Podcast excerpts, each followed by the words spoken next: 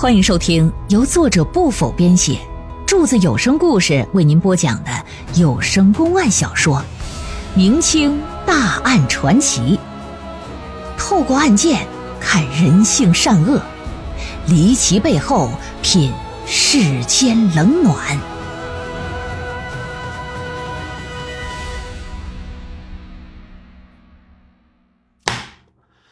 西乡新郎死亡案。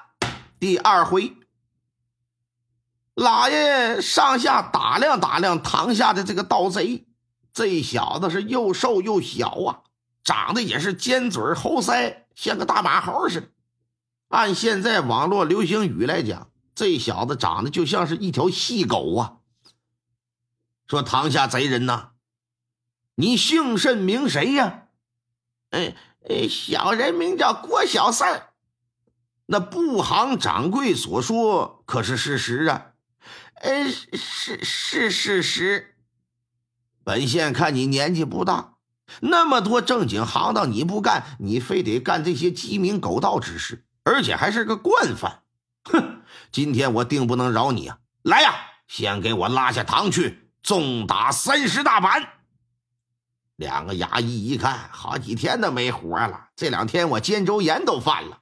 来吧！拽着脚脖子给抻出去，往地上那么一踹，抡起大板子可就要开揍了。真要是打的话，三十大板子，就这郭小四这小体格子，盆骨都得给你抡碎了，给你打个半死啊！那得。郭小四也深知这一点呢，在衙役抡着板子。来吧，来，准备好啊！来，一二，哎哎，大人，小人有话说，差点没把那衙役的腰给闪了。说说，你有何事要交代？那个小人知道近来连环杀人案的凶手是谁？什么？此话当真？这这当然是真的。小人有啥狗胆的？我敢在当堂之上骗你呀！老爷一听，哎呀！正愁没有招，天上掉下个粘豆包啊！我这已经要逼到绝路来了，没想到夹缝里边递出一窝窝头来，我是绝处逢生，柳暗花明啊！但是内心的喜悦那不能表现出来，那你不能乐的是吧？这儿那的像得了个大胖儿子似的，那不行，面沉似水的啊！因为啥呢？因为他还不确定这小子是不是真的知道凶手。如果真要是知道杀人凶手，那是老天爷眷顾他。如果说要是敢骗我，敢拿话出溜我，小子，你这么的吧，你可不是说三十大板的事了，我给你来三十狼牙棒。说郭小四儿，你可想好，胆敢来欺骗本县，你可知道后果？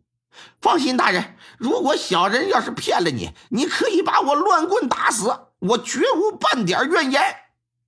来，你随本县到后堂来。你这事儿你不能大明大摆的说，万一打草惊蛇呢？带到后堂来，就说吧，凶手到底是谁？那个大人呐，不是小人卖关子啊。哎，小人在说这事儿之前吧，我我有个请求，我想以此事吧，呃，将功赎罪。如果我能协助你抓住那杀人凶手，希望大人能届时放小人一马啊！当然，我得保证以后我再也不干那偷盗之事。如果你真能协助我抓住那杀人惯犯，你属于是大功一件，本县一定会网开一面。那那行，那那那小人现在就把这事儿告诉你。郭小四就把这事儿是怎么怎么怎么个事儿，一五一十的就说了一遍。老爷听完之后可就喜形于色呀，衙役们也在心里觉得呀，多日以来那种啊阴郁的气息，一瞬间是一扫而空。没想到啊，面前这小耗子居然还是他们的贵人，看来老天爷都保佑他，大人。嗯，小人另外还给你献上一计，我可助大人一举将那凶手拿下。你且说来听听。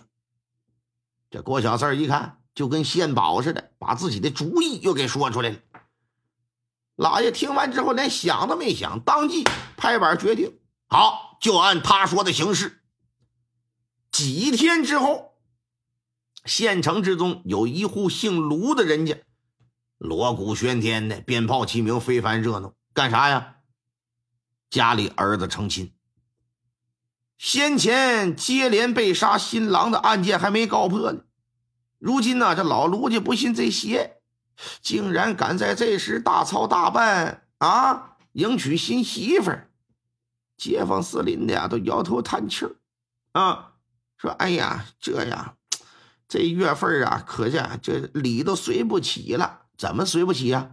你看吧，今天办喜事随二百，明儿就得办丧事出殡，哎，还得随二百。你这不是自寻倒霉吗？你今天晚上入完洞房，明儿又是一具死尸啊！只怕这老卢家啊，到时候啊，哼，哭都找不着调。左邻右舍说啥的都有，但人老卢家呢不以为然，该怎么办怎么办，好像根本不知道县城里发生多起连环杀人案似的。上上下下卢府之中啊，沉浸在喜庆热闹的气氛当中。且说到了晚上，新郎官送走一波又一波前来贺喜之人呢。送这些人的时候啊，临走之时。出了大门，这些人都眼含泪花、恋恋不舍的，咋的呢？心说新郎官啊，今天呢喝你一杯喜酒，整不好明儿呀，我就得上你这来吊孝来啊！多保重，好自为之吧。送走这些人之后，新郎官是晃晃荡荡的就进了新房。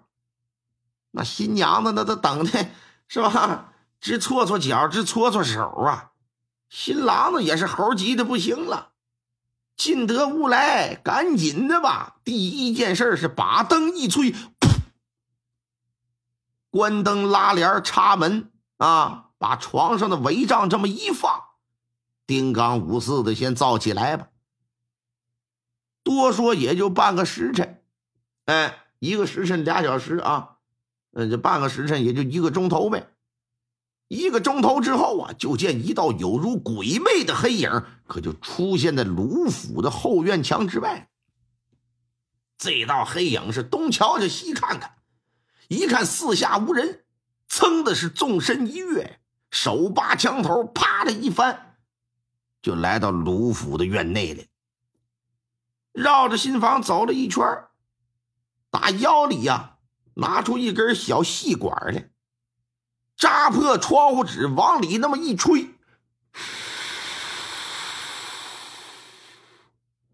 能有一刻钟的功夫。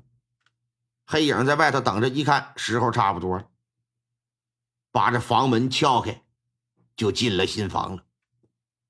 来到床前，拿手推了推这小两口，一看俩人没反应啊，打怀里掏出一物件，托在手掌之上。这玩意儿不大。毛茸茸的，通体呈那种暗棕色，上面啊还有一对翅膀，嘴巴很短，呈那种圆锥形，牙齿是锋利如刀，长相是十分丑恶呀。再看床头这黑影，手腕这么一抖，掌中这怪物扑噜噜噜一扑了翅膀，搁这飞起来，然后直接奔着新郎这来了。就看这小玩意儿张开嘴，对着新郎的脖子就要咬。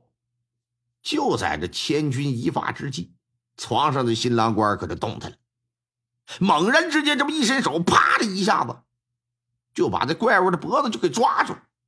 随即不等床下的黑影反应过来，一拉床头的一根麻绳，哗啦一下，打顶棚上掉下来一张大网啊！转瞬之间，就把床下那个黑影给罩住了。大人抓到了！话音一落，就听是当啷一声，这门就让人踢开了。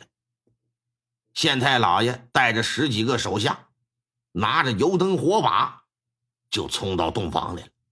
十几把钢刀往黑影的脖子上这么一架，任你有登天的能耐，眼巴前你也不敢再动啊！其中一衙役啊，来到他的面前，伸手啪的一下子，把他脸上那个蒙面的黑布就给拽下来。大家伙借着灯光举目观瞧，发现这位啊还是个老头儿年龄呢应该在六十上下。儿子手里刚才拿出那只怪物，正是一只吸血蝙蝠啊！说先绑了，带到县衙。在回县衙的路上，郭小四儿就跟在老爷身旁。嘿，大人怎么样？小人的主意还行吗？嘿，非常好啊！这样，郭小四儿你犯的事啊，一笔勾销。回头我和布行的老板去说和说和。哎，多谢大人，多谢大人。那小人可就告辞了啊，告辞了。那么说，这小子啊，一个贼，他怎么知道杀人凶手是谁呢？那得从啊第二起新郎被害案的前一天晚上说起，也就是新婚之夜。郭小四来到新郎的家里，他作为一个惯偷啊，他知道成亲这玩意儿嘛，耗神耗力，哎。白天耗神，晚上耗力，你忙活一整天，一家子人都是筋疲力尽的。另外，成亲当天家里一定会有一些价值贵重的物品，想借着这个机会啊来捞上一把。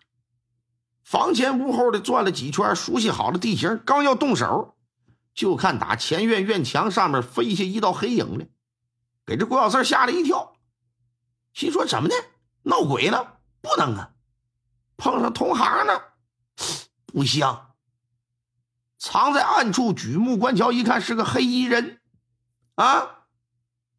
就看这黑衣人呢，拿出一小细的竹管，扎破窗户纸，往里再吹东西呢。郭小四就意识到了，如果说是同行的话，那这位得是飞天大盗啊！比我的装备那好的不是一星半点的，人家手里还有迷烟呢，啊！吹完迷烟之后，这黑影就进了屋了。郭小四就长了个心眼，心说：“我跟人学学手艺吧，我看他是怎么办的事儿。”打外头趴在窗户下边，窗户纸抠破就往里看，就看这黑影打怀里拿出一怪物，就咬了新郎官一口。之后呢，又拿出像药膏一类的东西，往新郎官的脖子上那么一抹。挂字心说：“这是干啥的？”但是此地不宜久留了，啊，闪身他就走了，但可没走出多远，因为他很好奇呀，好奇第二天新郎官这家会有怎样的事情发生呢？我看看，看看他家丢了什么值钱的宝贝吧。等到第二天，得知新郎官死了，死的情况和先前的吕大刚是如出一辙呀。郭小四就断定，啊，必然是昨夜那黑衣人做的事。只是这玩意儿事不关己，高高挂起，又何况自己是个小偷，也不想掺和这事就没有到县衙去报案去。心说我去报案，我算自投罗网啊啊！我还是说是戴罪立功啊！知道自己犯了事被抓了，为了免于皮肉之苦，这才想来个将功补过。至于这一回成亲这个新郎，其实啊是县衙里一衙役假扮的。成亲是假，引蛇出洞是真的。郭小四出的这主意出的也不错，一举就把凶手给拿获了。做梦也没想到，这么快能抓到凶手的县太老爷啊！如今那乐的就不行了，心情是可想而知啊！一分钟也不愿再耽搁，回到县衙呀，连夜对着凶手去进行了突击审讯。